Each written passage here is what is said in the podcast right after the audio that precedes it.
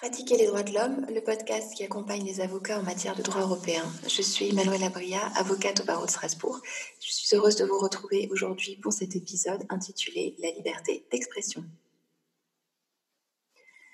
Bonjour chers auditeurs, j'ai décidé que vous étiez devenus des auditeurs au fil des semaines. Quel plaisir de vous retrouver en ce mardi. Alors on est un peu plus dans le contenu des droits ces temps-ci, j'espère que cette version du podcast vous parle tout autant que les aspects plus techniques, on y reviendra rapidement quand même. Savoir ce qu'implique un droit, c'est bien sûr un élément essentiel du raisonnement juridique. Hein. Donc on va quand même euh, prendre le temps aussi d'entrer de, dans le détail du contenu de chaque droit, des obligations de l'État euh, et des raisonnements euh, qui concernent chacun des droits. Le débat autour de la liberté d'expression est toujours très intense, voire animé en France où j'exerce, mais ailleurs aussi.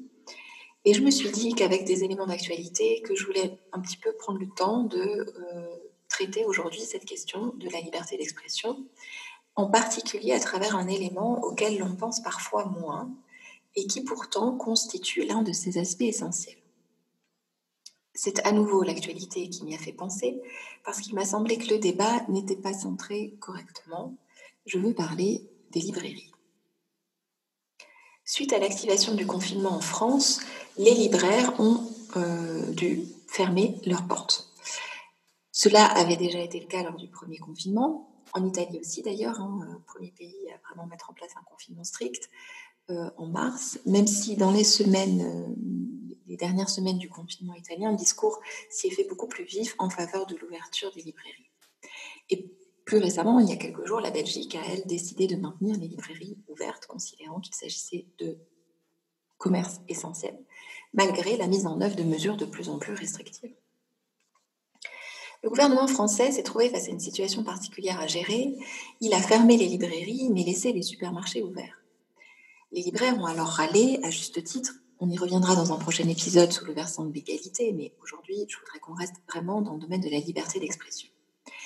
Face à la grogne des libraires, le gouvernement a décidé d'interdire la vente de livres dans les supermarchés. Donc, il a, fermé les rayons euh, de livres. Ça, c'est pour tous ceux qui n'auraient pas vécu dans notre monde ces dernières semaines. Petit résumé. Alors, c'est ce point qui m'interpelle, l'interdiction de la vente de livres. À aucun moment du discours qui a entouré le débat des pour et des contre, la question de la liberté d'expression n'est ressortie, en tout cas pas de manière extrêmement euh, intensive comme je l'aurais euh, espéré. Je ne parle pas de la liberté d'expression des auteurs uniquement, puisqu'ils ne peuvent plus vendre leur ouvrage de manière accessible. Je parle de notre liberté d'expression à nous qui ne pouvons les acheter.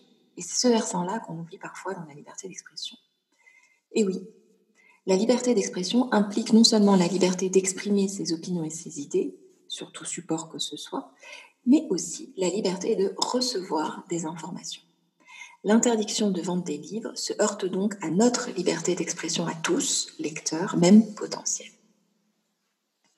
L'article 10 de la Convention est très clair sur ce point. Il est vrai d'un côté que d'ordinaire, les affaires relatives au droit de recevoir des informations concernent généralement des aspects techniques, par exemple Internet, l'accès à des sites, l'accès à des, médias en ligne, ou très spécifiques, par exemple l'accès à l'information des personnes détenues. Et ça concerne rarement une approche plus générale, on va dire.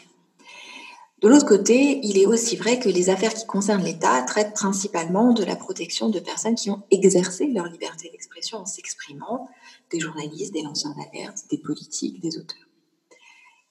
La particularité de cette histoire de livre, comme j'ai entendu euh, certains la nommer, c'est qu'elle implique aussi l'État dans le cadre de personnes qui exercent leur liberté d'expression en recevant des informations, et cela de manière plus générale. Alors comment est-ce qu'on raisonne à partir de la CEDH sur ces différents éléments? L'interdiction de la vente de livres constitue une ingérence dans la liberté d'expression des citoyens, la liberté de recevoir des informations. Elle est prévue par la loi, puisque nous avons désormais la liste des produits essentiels par décret en France, les livres n'y figurent pas. Cette ingérence poursuit le but légitime de la protection de la santé publique, nous dit le gouvernement. On ferme les commerces pour limiter les sorties et les contaminations dans des lieux clos. Il s'agit de l'un des buts légitimes prévus au paragraphe 2 de l'article 10, autorisant donc une restriction à la liberté d'expression en raison d'un motif de santé publique. Jusque-là, pas de problème. La Cour examine à ce stade, j'en parlais déjà dans l'épisode sur la liberté, elle examine si l'ingérence est adaptée au but poursuivi. C'est une étape essentielle, parce qu'il ne suffit pas euh, d'invoquer un but légitime. Encore faut-il que l'ingérence soit adaptée à la poursuite de ce but. En quoi fermer les rayons livres des supermarchés peut-il limiter, permet-il de limiter?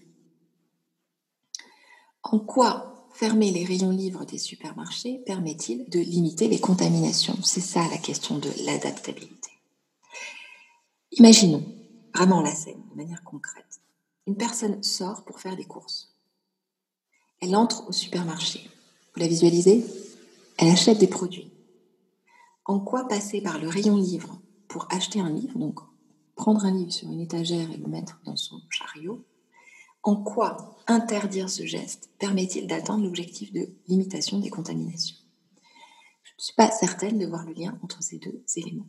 Donc déjà, le raisonnement à l'étape du but légitime soulève un certain nombre de questionnements. Autre élément relatif au lien entre l'ingérence et le but poursuivi, c'est la possibilité d'acheter des livres par Internet ou encore de permettre le retrait de commandes dans des librairies fermées.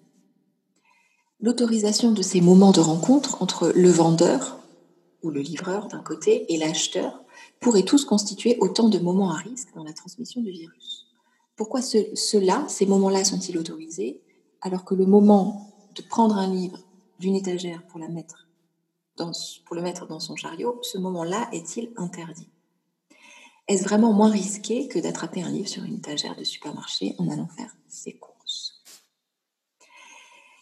Même si l'on poursuit le raisonnement en admettant le but légitime et l'adaptabilité de la mesure à la poursuite de ce but, l'ingérence est-elle nécessaire dans une société démocratique? C'est la troisième étape du raisonnement. Je ne le crois pas pour deux raisons. La première, c'est qu'il s'agit plus d'une interdiction de principe que d'une restriction, et que cette interdiction est très absolue, même si elle reste, même si elle reste limitée dans le temps, c'est-à-dire qu'elle est limitée au confinement, sauf qu'on ne sait pas combien de temps va durer le confinement.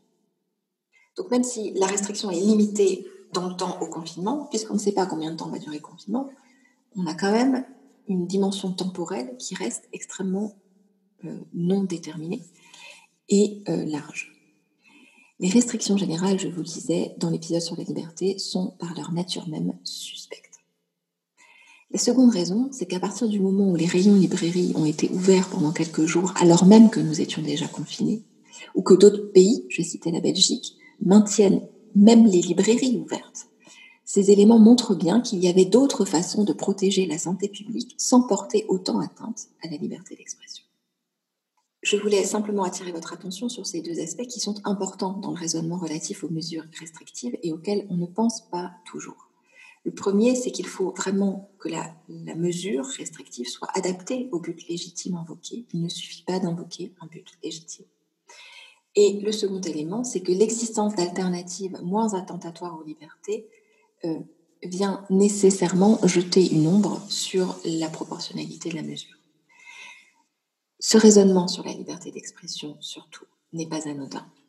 La liberté d'expression, sous toutes ses formes, est une composante essentielle de la démocratie, vous le savez bien.